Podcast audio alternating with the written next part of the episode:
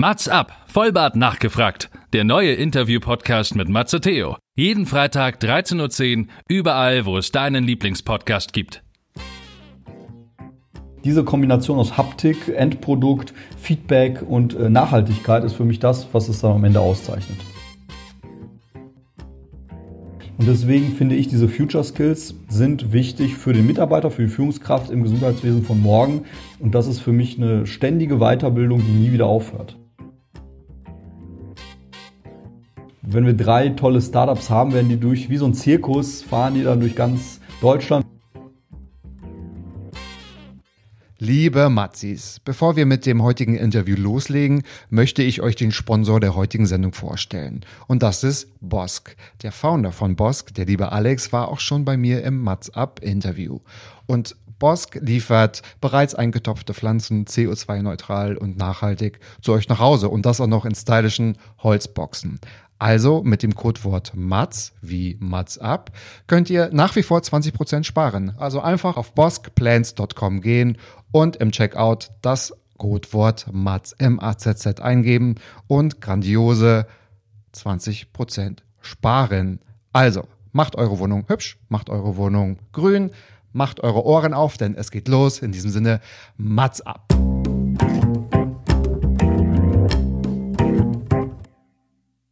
Mats ab, Vollbart nachgefragt, ist noch ein neuer Interview-Podcast. Es kommen Leute zu Wort, die Matze Theo, das bin ich. interessant findet und die vorher noch nie die Gelegenheit hatten, ihre spannenden Geschichten zu erzählen. Zehn Fragen? Naja, also fünf. Oh, noch fünf. Ja, also zehn in Summe. Oh, egal. Im Anschluss an das Gespräch verabreden sich beide zu einer guten Tat. Mats ab, Erika die Witt. Herzlich willkommen, einen wunderschönen guten Tag. Es geht weiter mit einer perfekt vorbereiteten Folge Mats ab Vollbart nachgefragt. Heute mit einem Gast, ja, größer könnte die Herausforderung nicht sein, weil welche Fragen stellt man einem Gast, der eigentlich schon alles beantwortet hat, würde ich mal fast sagen. Mein Gast ist heute David Matusiewicz, Dekan der FOM Hochschule, Gründer der Digital Health Academy, ein wissenschaftlicher Key Opinion Leader für genau diese Thematik und ein selbsternannter Multijobber. Das fand ich eine ganz tolle Beschreibung. Lieber David, danke, dass du da bist und es gibt noch ganz, ganz, ganz viel über dich zu erklären. Was würdest du noch im, ja, im ersten Schub nachwerfen, damit meine Zuhörer, unsere Zuhörer dich ein bisschen besser kennenlernen? Ja, also ich freue mich sehr, Matthias, dass ich dabei sein kann und ähm, da ein bisschen Input geben kann, weil mich be bewegt das Thema digitale Medizin ja seit einiger Zeit und ich bin ja. an der FOM-Hochschule Dekan Institutsdirektor, das ist mein Hauptjob und das Thema digitale Medizin ist aus meiner Promotion damals entstanden und äh, beschäftigt mich mit, mit heu seit, bis heute seit über zehn Jahren und mhm. ähm, das ist vielleicht dann auch Inhalt dieses Gespräches. Absolut, ich glaube zu 100 Prozent. Das war ja damals gar nicht so klar, oder? Dass du diese Richtung einschlägst, beziehungsweise Gesundheit und Medizin ist ja vielleicht so erst so die letzten 15 Jahre so richtig in geworden, dass es für die ganze Gesellschaft wichtig ist. Ich glaube, wir können ganz gut in dieses Thema reingehen, weil wir kommen aus derselben Branche. Ich habe vorhin schon im Offline kurz erzählt, wir sind uns das eine oder andere Mal über den Weg gelaufen, aber eher habe ich dich gesehen als du mich. Das liegt aber an äh, deinen wunderbaren äh, Tätigkeiten, die du bisher gemacht hast und wahrscheinlich von ganz vielen Leuten angesprochen wirst. Du hast dir fünf Fragen überlegt, ich habe mir fünf Fragen überlegt und ich hoffe, dass die Zeit ausreicht. Ich würde sagen, wir verlieren keine Zeit. Wir fangen gleich an und du fragst dich, ist für dich super für den Einstieg, was treibt dich an? Deshalb wundere ich mich also gleich, dass dir das noch keiner dass sich das keiner fragt. Es wird Zeit. Ja, also so meistens ist man auf der inhaltlichen Ebene unterwegs und ähm, weniger genau. auf der persönlichen Ebene. Ne? Also es ist ja nicht so, dass man auf der Handelsblattbühne sitzt und dann sagt, David, was treibt dich an? Sag mal deine Leidenschaft oder so. Das ist ja weniger, man fängt ja sofort immer ein Fachthema an und bleibt dann auch da hängen. Und deswegen glaube ich schon, dass da äh, eigentlich so die Motivation eine ziemliche Rolle spielt, weil mhm. ich habe auch in dem Buch Digitale Geschäftsmodelle im Gesundheitswesen mit äh, Matthias Puls zusammen, da haben wir auch die Gründer quasi in Interviewformat interviewt und da auch wirklich deren Persönlichkeit rausgearbeitet. Deswegen, weil das, das gehört eben dazu. Wir hören ja auch immer wieder Startups, dass dazu gehören die Gründer, dass man die auch vorstellt, weil nur dann funktioniert auch das Startup am Ende des hinaus. Und was mich antreibt ist, also ich habe viel Erfahrung gesammelt im Gesundheitswesen, zum Glück nicht so krass wie vielleicht andere, aber die paar, die ich gesammelt habe als Angehöriger oder auch teilweise als Patient, äh, die reichen aus, um mir genug Motivation zu geben, dass ich, weil ich weiß, irgendwann wird jeder von uns wieder vor einer Situation stehen, zum Beispiel einen Termin brauchen, wo ihr ja ansetzt, bis hin im Krankenhaus sitzen und nicht wissen, wann man dran ist. Ob man in fünf Minuten dran ist oder in drei Stunden dran ist und wann man rauskommt, das ist alles Blackbox. Und das ist genug Motivation für mich, diese Branche etwas mehr zu digitalisieren, um auch zu verbessern und damit eben dem Patienten auch das Leben ein bisschen einfacher zu machen.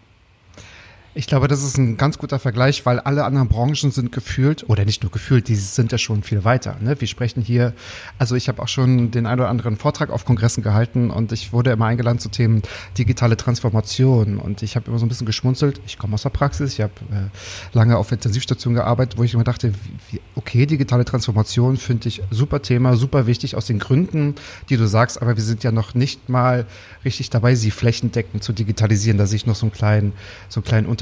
Ich glaube, das ist die Herausforderung, die du meinst. Du hast dich selbst mal als ungeduldigen Patienten auch beschrieben. Und ich glaube, der Patient ist ja nicht mehr wie der Patient vor 10 oder 20 oder 30 Jahren. Ich glaube, das sind die Sachen, wir haben ja ein ganz anderes, also wir als Patienten haben ein ganz anderes Standing als vielleicht noch damals, stimme ich dir zu.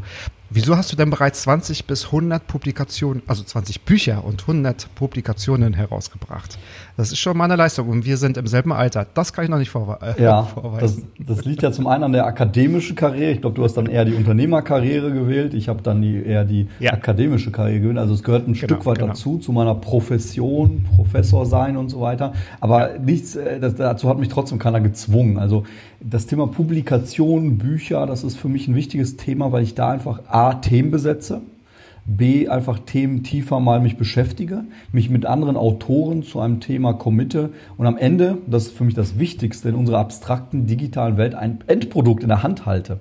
Etwas mhm. Haptisches, was ich blättern kann, was einen Geruch ja. hat, was ich ja. eben im Bücherregal stehen habe. Und das stiftet für mich so eine Art Befriedigung als Endziel, wirklich, wenn es per Post vom Verlag dann kommt, zu sagen, Projekt ist abgeschlossen und vor allem etwas auch Nachhaltiges, wo auch ähm, am Ende, und das ist das, was mich am Ende besonders freut, wenn irgendwelche äh, Leute da einen Artikel gelesen haben oder irgendwie eine Meinung dazu haben und mich dann über Social Media oder E-Mail äh, anschreiben. Zum Beispiel letztes Mal auch eine junge Ärztin angeschrieben. Vielen Dank, der Artikel so und so in dem Buch. Das war für mich ein guter Impuls für das, was ich tue und äh, hat mir ein paar Gedankenanstöße gegeben. Und ich glaube, diese Kombination aus Haptik, Endprodukt, Feedback und äh, Nachhaltigkeit ist für mich das, was es dann am Ende auszeichnet.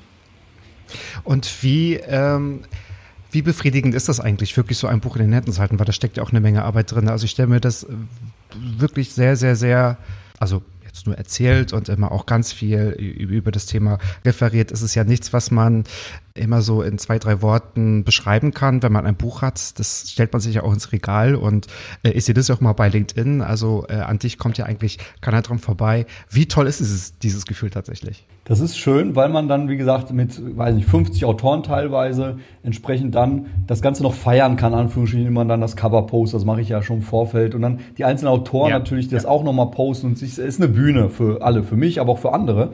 Und genau, äh, ja. das ist toll, weil man das dann noch ein bisschen feiern kann. Aber ich muss ehrlich gesagt sagen, das verpufft dann schnell. Also das ist wie bei, wenn man damals nach Schule oder im Studio eine gute Note geschrieben hat. Ne? Man freut sich einen halben Tag, und dann mhm. einen Tag später denkt man, was kommt jetzt? Und dann fängt man wieder das neue Produkt an und so kommt, so Stimmt. kumuliert ja. sich das bei mir äh, zu so vielen Endergebnissen und habe dann noch ganz viele Ideen im Kopf, die ich in Zukunft ver ver verwirklichen möchte. Mit okay. auch to tollen neuen Leuten. Das ist ein neuer Ansatz von mir, nicht immer Family and Friends Bücher mit den gleichen mhm. Leuten, sondern wirklich bei mhm. meinem neuen Buch ähm, das äh, können wir gleich nochmal drüber sprechen, zu den Future Skills mit Jochen Werner. Da habe ich wirklich alle, fast alle Autoren neu kalt akquiriert, um auch mein Netzwerk dann zu erweitern und eben auch wirklich neue Leute zu Wort kommen lassen.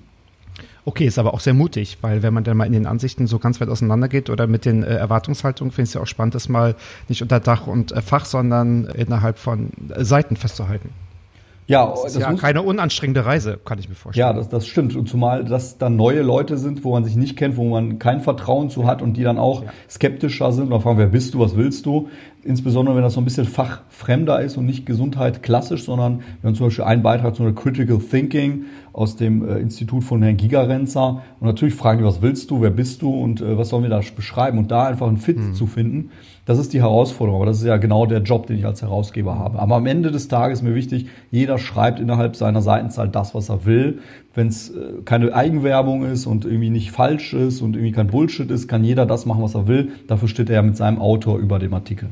Ja, das ist ja eigentlich Journalismus, ne, wenn man es mal so runterbricht. Ja. Wie kann man sich das jetzt, eine Markus-Lanz-Frage, wie kann man sich das denn vorstellen? Hast du konkrete Ideen für ein Buch und suchst dir Leute oder kommen auch diese Leute auf dich zu und du sagst irgendwie, ja, stelle ich mir vor oder ich kenne die äh, gewissen äh, Autoren und ich kann mir das mit einigen Leuten vorstellen. Also wie sieht der äh, erste Gedankenprozess so aus? Ja, also früher war das ja eher so, bei meinem ersten Buch, das ist jetzt schon knapp zehn Jahre her, das ist Zukunftsperspektiven der Gesundheitswirtschaft. Dort habe ich total lange gebraucht, um Autoren zusammenzukriegen, weil mich kannte keiner und mhm. ich kannte keinen. Und der, ich habe, weiß nicht, zehn Verlage alle haben gesagt, ach, kann man eh kein Geld mit verdienen und so ein, so ein Wischiwaschi-Thema. Und also das war damals schon sch sch schlimmer und sch äh, nicht so einfach wie jetzt. Und jetzt ist es tatsächlich so, neben eigenen Ideen, die ich habe, kommen sehr viele Leute zu mir so, okay. David, ich will ein Buch mit dir. Ja, also tatsächlich habe ich das dieses Jahr schon zwei, drei Mal gehört, dass Leute quasi wissen, ich habe ein Netzwerk, ich weiß, wie es funktioniert und bei mir kann man sich sagen, am Ende äh, scheitert das Buchprojekt auch nicht oder bleibt irgendwo in der Mitte stecken, ja. sondern es ja. wird durchgezogen. Ja. Und das sind Dinge, wo Leute jetzt mittlerweile mit Themen auf mich zukommen, wo ich natürlich, wenn es zu mir und meinem Themenfeld passt, auch gerne mit anderen was zusammen mache. Deswegen gerne an deine Zuhörer. Wenn einer sagt, ich habe ein tolles Thema, ich habe auch äh, Lust, ähm, da auch ein bisschen Projektmanagement, was auch dazu gehört, zu machen, können wir gerne auch mal zusammen überlegen, bei welchem Verlag wir was machen, wenn es wirklich ein innovatives Thema ist. Super, finde ich gut. Also da kommen wir eigentlich schon zu deiner dritten Frage, weil andere Menschen kommen auf dich zu. Du machst es nicht nur mit Family and Friends, sondern auch mit, mit anderen Leuten, die gewisse Ansichten haben oder mit denen du noch nicht zusammengearbeitet hast. Was bedeutet denn für dich, also Netzwerken beziehungsweise Netzwerke? Das ist ja gerade in unserem, äh, in der Gesundheitsbranche total wichtig. Mega groß, größte Berufsgruppe überall, also so gerade auch so Pflege und Medizin. Aber ich hatte das Gefühl, man kennt sich immer. Also ich habe mhm. so viele Handshakes immer gemacht bei den Kongressen. Das ist dann doch schon klein, weil sie, ich weiß nicht, sind sie gut oder schlecht vernetzt, aber erstmal genau, ich höre auf zu reden. Was bedeutet für dich Netzwerke? Wie wichtig sind ja. sie? Also ich glaube, die, die Bedeutung von Netzwerk ist noch vielen Menschen gar nicht so bewusst, weil Netzwerk war früher irgendwie Visitenkarte austauschen. Heute ist es mehr natürlich auch Social Media und das, was wir machen, ja. das, was du machst, das, was ich mache mit Jürgen Werner, mit unserem DigiHealth Talk, das ist am Ende alles eine Plattform und ein Netzwerk zu generieren. Und wenn man bei uns auf digihealthtalk.com einfach die Liste runterscrollt, dann ist das so eine Art Who-is-Who-Liste der digitalen Medizin. Ne? Ja. Und das, Ihr macht das eigentlich, mein Podcast so mit dem Healthcare-Thema, finde ich. Also das ist super. Ja, ja genau. Und, ja. Und äh, das ist letztlich auch der Asset, der, der ziemlich wichtig ist, weil egal, ob man ein Unternehmen gründen will oder in einem bestehenden Corporate unterwegs ist, man hat ja immer Themen, man hat Fragen. Und wenn man dann mhm. weiß, wie man da einfach ehrlich fragen kann, dann ist es schon mal Gold wert. Also ich freue mich zum Beispiel auch im Medizinischen, wenn ich meinem Dermatologen, schöne Grüße, einfach mal über WhatsApp meine Mutter mal schicken kann und er mir mal eben sagt, gut, passt schon, muss ich extra vorbeikommen, dann spare ich mir äh, die Termingeschichte äh, und ja. dahin fahren. Also das ist Netzwerk. Ja. Ne? Und das habe ich in allen beruflichen Bereichen ja genauso. Wenn ich da irgendeine kurze Frage mhm. habe, dass ich mich da an Leute wenden kann, wenn ich eine Agenda baue für eine tolle Veranstaltung, dass ich mit ein paar WhatsApp-Nachrichten sofort die Agenda voll habe mhm. und andersherum ja auch gefragt werde, mal irgendwo vorbeizukommen oder ja. Ich meine, wir haben uns äh, ja auch über das Netzwerken kennengelernt, sonst würden wir uns ja auch nicht ja. kennen. Und das ist, glaube ich, ein Richtig. Asset, den ich heute noch pflegen kann. Also ich, bei jeder Konferenz, heute Morgen hatte ich auch eine Konferenz, habe ich auch nochmal gesagt, hier ist mein LinkedIn. Äh, Link, ja, habe ich äh, bei Microsoft Teams reingeschrieben, bups, hatte ich 20 neue Kontakte. Ja? ja. Und, und so ja. funktioniert das ja heute. Und ich kann über LinkedIn mich weiterbilden, ich kann dort gucken, was andere machen und so up-to-date bleiben. Und so brauche ich auch nicht irgendwie in der Bücherei irgendwelche Studien lesen, sondern es reicht da, wenn ich richtigen Leuten folge. Und auf der anderen Seite, ja, anscheinend interessanten Content biete anderen, dass die mir folgen. Und das zeigt eben ganz gut, dass das funktioniert. Ich habe mich gefreut, letztes Mal bei LinkedIn einen, einen, Post zum Thema Covid äh, mit 1,3 Millionen Klicks gehabt zu haben. Das ist schon eine Reichweite, die man dann Absolut. anscheinend äh, erreichen kann. Und das äh, ist nicht, nicht der Normalfall, aber es freut, dass es, dass doch guter Content irgendwie honoriert wird. Ja, es ist nicht, normal, nicht der Normalfall, aber es ist möglich. Und so wie du sagst, ich habe mal gesehen in einem Interview, Dr. Joachim, wie heißt er noch? Wimmeler, glaube ich. Wimmer, ja. Über, äh, Wimmer, unser äh, TV-Doktor. Du hast gesagt, du bist kein Digital Health Influencer, sondern eher ein wissenschaftlicher Key Opinion Leader. Das ist dir, glaube ich, auch wichtig. Und ich glaube, ich verstehe auch deinen Ansatz. Äh, und LinkedIn ist da auch eine gute, auch sich verändernde äh, Plattform, um das zu erreichen. Nicht nur nach Jobs zu suchen oder für Termine einzuladen, sondern auch auf Themen, ja, aufmerksam zu machen. Kommen wir mal jetzt zur aktuellen Situation. So, wir sitzen beide im Homeoffice. Wir können leider nicht gemeinsam äh, ja, face-to-face sitzen, äh, außer vorm Screen. Was machst du jetzt während der Corona-Zeit gerade aktuell? Also zum Thema digitale Gesundheit. Was hat sich bei dir als Speaker oder Moder Moderator verändert? Ja, das ist eine gute Frage, weil das hat sich einiges verändert. Und zwar, ich hatte, wie wahrscheinlich alle anderen auch, so im März, April dieses Jahr so einen Knick dass mhm. alle Aufträge weggebrochen sind, alle Vorträge, Moderation, alles, was man so mühselig vorher eingesammelt hatte und Verträge geschrieben hat, war alles obsolet. Ja? Und dann mhm. gab es paar Monate ja, äh, Stillstand, irgendwie Orientierung, man hat irgendwie Haus repariert, angefangen, irgendwelche alten Sachen wegzuräumen. Also das, das war so die Phase. Aber jetzt langsam kommt das wieder ins Doing und das freut mich, dass jetzt äh, doch sich einiges gewandelt und jetzt mache ich zum Beispiel andere Dinge wie vorher. Also was ich jetzt mache, ist natürlich viele solche Zoom-Konferenzen, Zoom-Vorträge, dass ich mir, ich hatte heute zum Beispiel einen ursprünglichen Vortrag, der in Berlin wäre, aber auch schön, weil ich das wie mit dir jetzt hier einfach äh, virtuell machen kann und spare ich mir ja. die Fahrt nach Berlin hin und zurück, ja. also einen halben Tag Aufwand. Und ja. ähm, das ist natürlich toll, dass wir gelernt haben, wie so ein Brennglas, es funktioniert auch digital und ich kann Natürlich ist eine Second-Best-Lösung. Ich habe kein Face-to-Face-Netzwerken und so weiter, aber es, reine Content-Vermittlung funktioniert ja wunderbar. Und deswegen baue ich jetzt auch teilweise mit, mit einigen Firmen auch im Hintergrund ähm, so ein paar Formate, die digital funktionieren, mit Interaktion, also wo ich unterstütze mit den Speakern, also so eine Art Plattform, wie wir digitale Kongresse umsetzen oder was ich auch mache, ist Microlearning, halt jetzt gerade zum Beispiel für Ärzte, Erklärvideos im Bereich KI oder Cloud Computing, ja, weil super. zum Beispiel im Bereich Medizintechnik die Außendienstler nicht mehr Ärzte besuchen können und müssen die jetzt mhm. irgendwie über Newsletter, über mhm. digitale mhm. Medien bespielen. Mhm. Und da unterstütze ich ein bisschen, also äh, Content-Erstellung jeglicher Art, Formate, für ein anderes Projekt machen wir gerade so ein Rollenspiel virtuell, kann man sich dann wie so verschiedene Breakout-Sessions, wo verschiedene Gruppen gegeneinander und miteinander zusammenarbeiten und solche Konzepte didaktisch. Da bin ich wie so eine One-Man-Agentur ein bisschen, also von Flyer-Entwicklung bis hin eben Umsetzung, unterstütze ich da punktuell mal. Und das ist einfach eine andere Arbeit ja. wie vorher. Das habe ich sowas habe ich natürlich vorher ja. nicht gemacht. Und deswegen ja. ist das, bin ich mal gespannt, wie sich das so als Mixmodell in Zukunft rausstellt. Aber ich bin froh, dass wir jetzt einfach wieder so ein bisschen Mut gefasst haben und einfach andere Dinge, aber es vorangeht mhm. und nicht alles jetzt für die nächsten ein, zwei Jahre flach liegt. Mhm. Und alles aus der heimischen Stube, oder? Das ja. ist ja auch wunderbar. Es hat natürlich Vor- und Nachteile, ganz klar.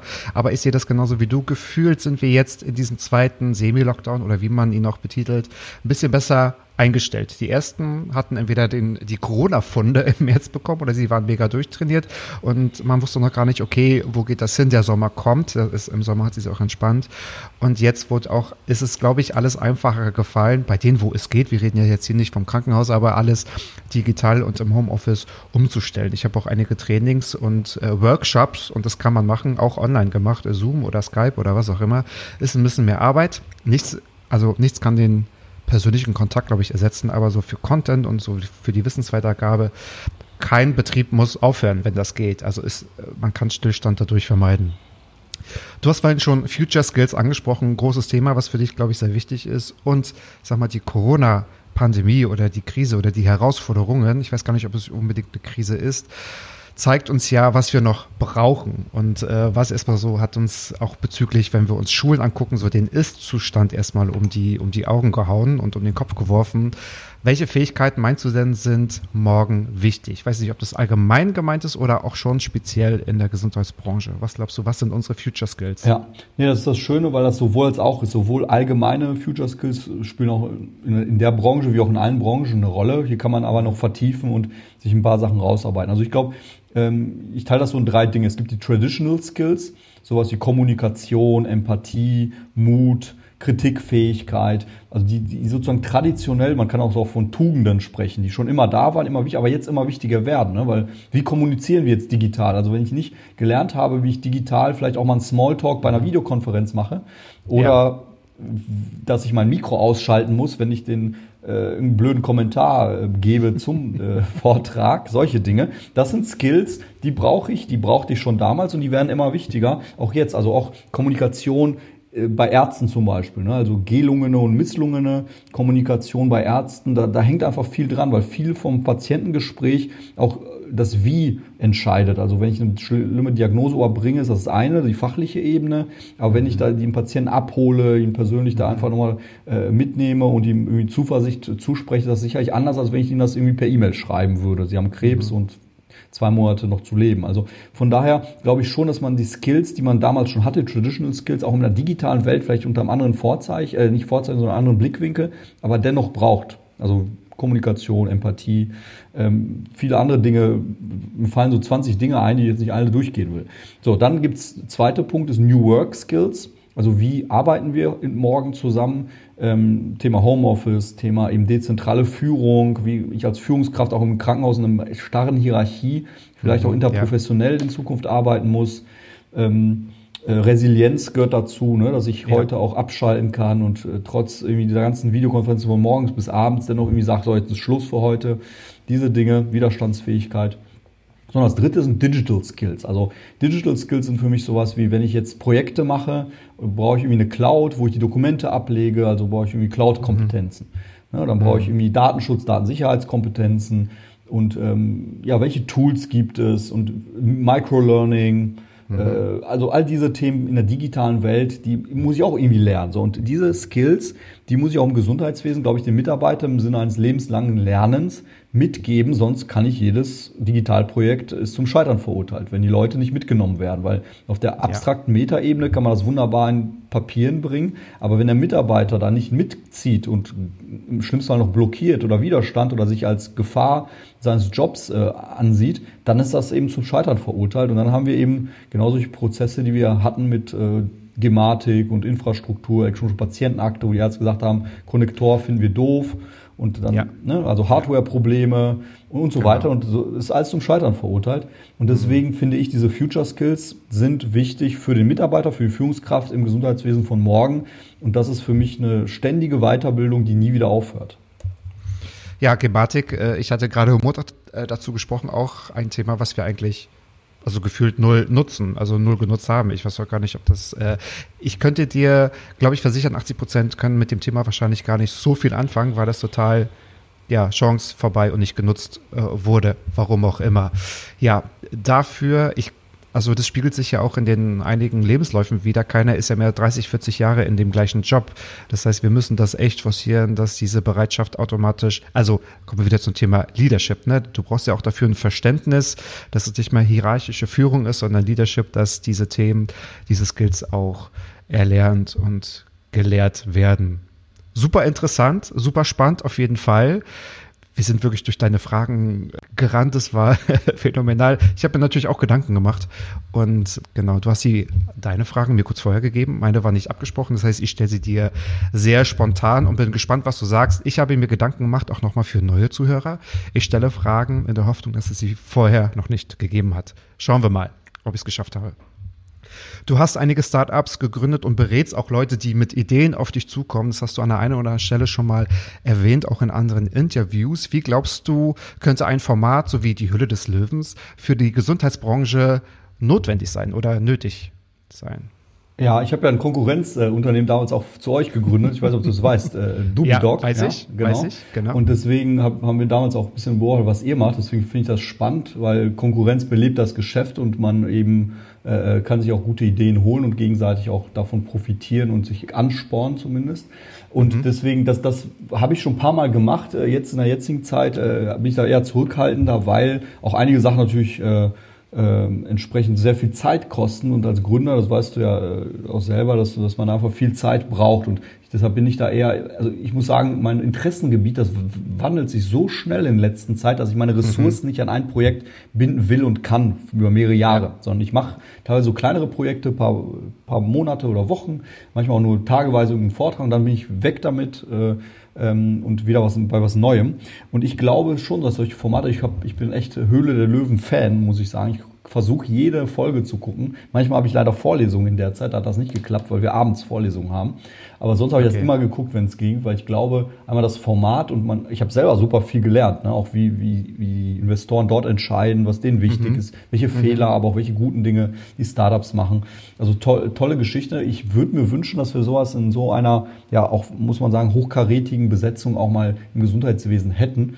Wir haben, glaube ich, schon viele dieser Formate in den letzten ein, zwei Jahren bekommen. Also es gibt Startup-Pitches an jeder Ecke, ganz viele solcher Formate. Nur das Problem ist, das ist das, was du auch gerade sagst, irgendwann leben wir in einer Bubble und man kennt sich alle. Und wenn wir drei tolle Startups haben, werden die durch, wie so ein Zirkus, fahren die dann durch ganz Deutschland Absolut. und immer wieder die gleichen. Absolut. Und das ist schwierig, da wirklich mit neuen Ideen und wirklich ganz neuen Menschen in Kontakt zu kommen, weil das immer die gleichen, weiß ich, ich sag mal 30 Startups sind, die ich natürlich durch mein Buchnetzwerk ja irgendwann auch überblicke und dann auch weiß, okay, jetzt wieder der und wieder die und so weiter.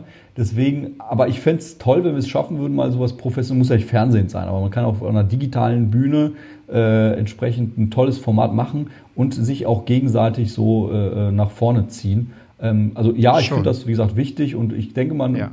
Ich, am Ende wird, glaube ich, die Qualität siegen. Da muss irgendwas bei rumkommen, sei es Gelder oder irgendwelche anderen Incentives. Also äh, es ist nicht nur dieses Thema Fame und Urkunde, sondern da muss wirklich ein Support dahinter sein, Infrastruktur. Und ich glaube, dann könnte man das noch weiter tragen, wobei wir uns da jetzt nicht beschweren können, weil ich glaube, durch, das, durch die DIGAs und digitalen Gesundheitsanwendungen und generell diesem ganzen Move und jetzt gerade soll das dritte Digitalgesetz von Jens Spahn kommen, also dritte rein digitale. Ja. Da, da kommt dann digitale Pflegeanwendung und und und. Also ich glaube, Ja. wir sind auf Ja. einem sehr, sehr guten Weg. Und wenn, dann jetzt, dann ist das Fenster jetzt auch für die Startups, sich aus ihrer Höhle rauszukommen und sich äh, zu zeigen. Total. Es gibt keinen Weg mehr zurück. Ja, die Medizin ist hochspezialisiert und es gibt ganz viele ungeduldige Patienten. Ich würde mich mal dazu zählen. Der Patient wird zum Kunden, äh, er wird nicht mehr als Patient äh, betitelt. Inwiefern glaubst du, dass so gut informiert, äh, informierte Patienten die Gesundheitsbranche verändern? Ja, also dieses Thema Kunde und Patient, das habe ich auch schon mehrfach auch äh, immer wieder äh, diskutiert und ich, ich für mich jetzt, die, äh, aktuell äh, denke ich, es ist der Patient ist sowohl Kunde als auch Patient. Also ich glaube, wir müssen das gar nicht entweder Ja, oder stimmt. rausarbeiten, sondern es gibt Situationen, da liege ich im Rettungswagen, dann bin ich nein, kein Kunde, weil ich äh, gerade ohnmächtig bin. Es gibt aber Momente, wo ich eben einen elektiven Eingriff habe und dann eben das Internet durchsuche und mir die beste Klinik raussuche und dann mit den Füßen abstimme. Und dann bin ich sehr wohl Kunde, der nach Service auch nicht nur nach, weiß ich, Fallzahlen oder sonst was in einer weißen Liste guckt, sondern auch durchaus, wie er dort was für Zusatzleistung er bekommt. Und deswegen beides zusammen in einem. Ich habe mal mit, Joch, mit Stefan Heinemann diesen schönen Satz bei unserem Ethikbuch, äh, äh, haben wir als Untertitel, der Patient muss erst ein Kunden werden, um Mensch zu sein. Ja, das, das haben wir noch mal ein bisschen zugespitzt, weil ich glaube, Okay. dass, dass das jahrelang vernachlässigt wurde und wir da, glaube ich, schon als ja ungeduldige Menschen heute erwarten, dass ich um drei Uhr morgens auch mal irgendwie meinen Termin machen kann, dass ich meinen, äh, weiß nicht, mein, meine, meinen Befund irgendwo lesen kann oder irgendwie kommunizieren kann. Und das ist zum New Normal geworden und das habe ich in allen anderen Branchen und das erwarte ich ein Stück weit eben als Patient heute, dass ich entsprechend da auch äh, ja, zugreifen kann auf, auf Ressourcen, die digital zur Verfügung sind. Deswegen wird es ein Nebeneinander aus beiden Bereichen geben. Ja. Und das meinte ich auch vorhin auch damit. Man ist so überrascht. Für, für andere Branchen ist das total möglich. Also du kannst dir nachts um drei alles buchen oder bestellen oder was auch immer. Wenn es um Thema Gesundheit oder äh, ja, Medizin geht, dann schreckt man irgendwie noch zurück. Wahrscheinlich, weil es auch so sensible Daten sind. Aber das ist immer noch ein Thema, wo ich das Gefühl habe, da traut sich keiner so wirklich ran. Und alle sind überrascht, dass man das jetzt digitalisieren muss oder möchte. Aber bleiben wir mal gleich beim Datenschutz. Also Datenschutzgrundverordnung, Wirtschaftlichkeit, Digitalisierung, digitale Transformation fürs Gesundheitswesen. Ganz viele Fachbegriffe. Warum ist es paradox, aber oder eventuell auch ungesund, dass Nicht-Gesundheitsexperten diese Branche digitalisieren wollen? Das ist ein bisschen ketzerisch gemeint. Ich weiß auch gar nicht, ob es so ist, aber mich würde interessieren, wie du das so siehst. Ja, also das, ich glaube, das ist ein Stück weit ein Argument der Protektionisten und ewig Gestrigen, die sagen, jetzt kommen böse Googles und Facebooks Ja. und Amazons und ITler Ja. aus anderen Branchen Genau. und werden uns jetzt hier erklären, wie Medizin funktioniert. Das ist so ein bisschen Arme verschränken und sagen, nee, Also da reden wir jetzt gar nicht mal drüber. Das ist wie das Datenschutzargument vor ein paar Jahren, so ein Totschlagargument in vielen mhm. Bereichen. Aber wenn ich mir auf der anderen Seite anschaue, wie sich heute Startups zusammensetzen, dann ist das, glaube ich, völlig normal, dass da einfach einer ein Mediziner ist, einer Pfleger, einer ITler, einer irgendwie Kommunikationsexperte aus einer anderen Branche, dass wir so eine Durchmischung haben. Und ich glaube, dieses, die Mischung macht's. Also Interprofessionalität heißt nicht nur interprofessionell innerhalb der Branche, sondern auch lateral gedacht mit anderen Branchen zusammen. Und ich glaube, das hat schon einen gewissen Mehrwert, ähm, weil man aus anderen Branchen noch super viel lernen kann. Automotive, mhm. E-Commerce und so. Wenn man da einfach Absolut. Experten mit reinholt und die dann fürs Marketing, also was wir im Gesundheitswesen nicht können, ist Marketing, würde ich sagen, in vielen Bereichen. Das sind wir echt schlecht im Vergleich auch zu den, zu den Gaffers und so weiter. Und wenn wir das einfach kombinieren, das Medizin-Know-how, dass einer wirklich Ahnung hat von dem, worüber wir sprechen, mit dem Marketing, wo der Mediziner logischerweise ex natura zumindest nicht so viel Ahnung von hat, dann können beide zusammen eben erfolgreich sein, weil ich kann die beste Medizin machen, wenn es keiner weiß, ist es schlecht. Ich kann aber auch nicht das beste Marketing draufsetzen, wenn der Inhalt oder die, die Basis schlecht ist. Und beides zusammen ist ein riesen Mehrwert, den wir jetzt haben. Und gerade auch mhm. dieses aufgebrochene Thema, wir hatten zum Beispiel alleine schon Pharma und Krankenkassen, dass die sich überhaupt an einen Tisch gesetzt haben, war vor ein paar Jahren ja. undenkbar. Und jetzt ja. ist es auch das New Normal geworden, dass Pharma zusammen mit, mit Ärzten, mit Krankenkassen im Innofonds-Projekt, also Innovationsfonds, plötzlich eben mit irgendwelchen Gründern aus anderen Bereichen irgendwie an einem Tisch sitzen alle und zeigt ja, dass, dass die Bereitschaft A da ist, das Mindset heute da ist und sicherlich das Outcome auch ein besseres sein wird.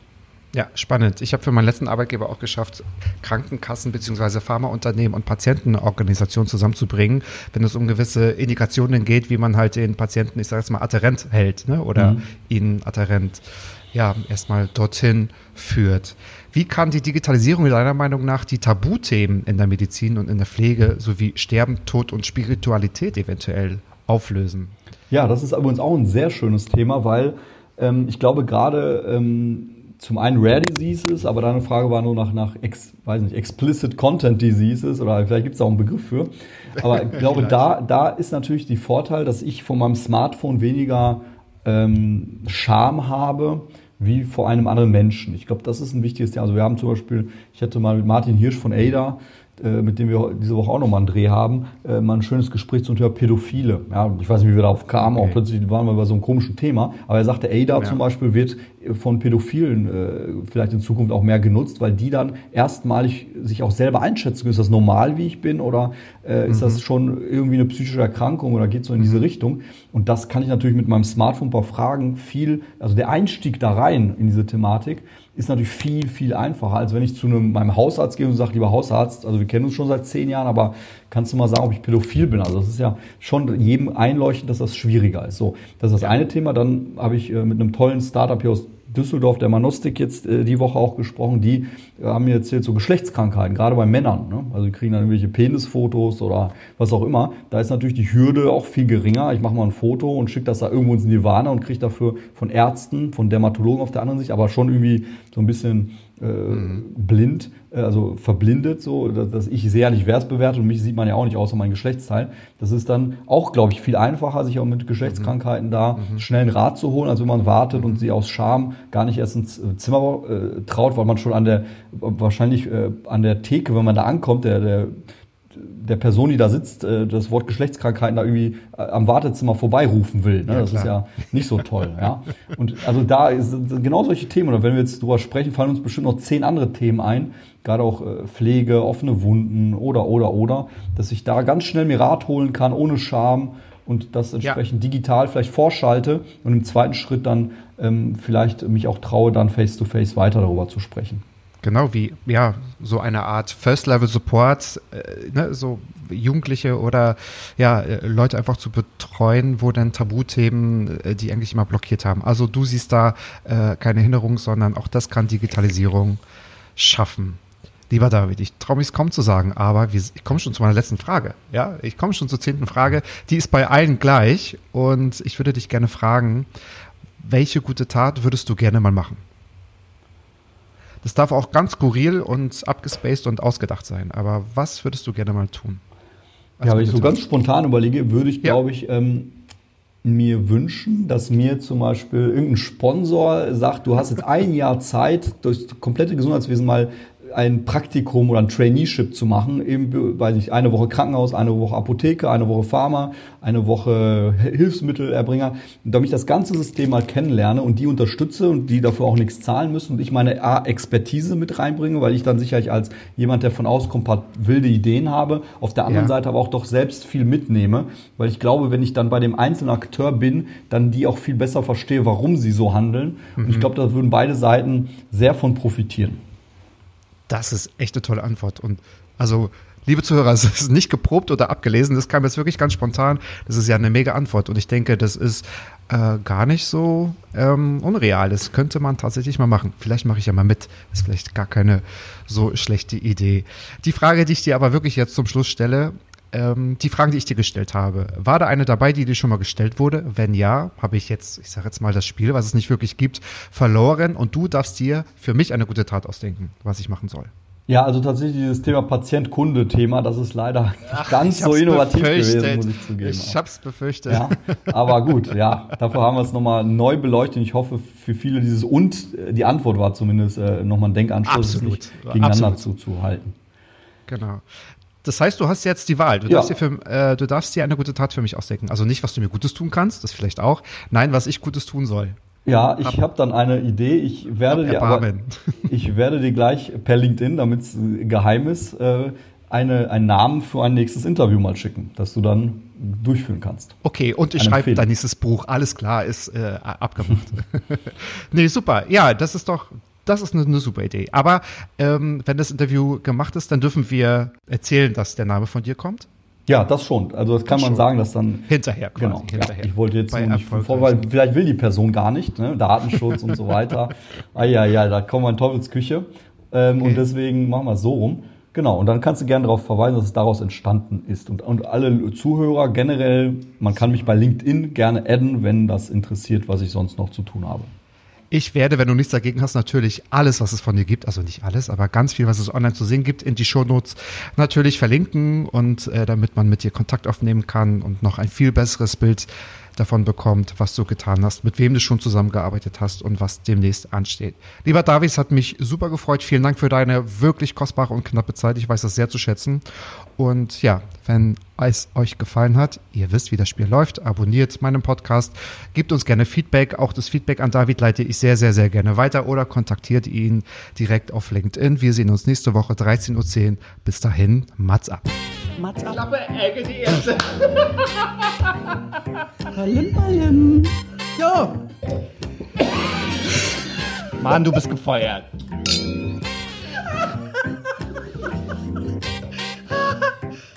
Ich war noch in der Probezeit.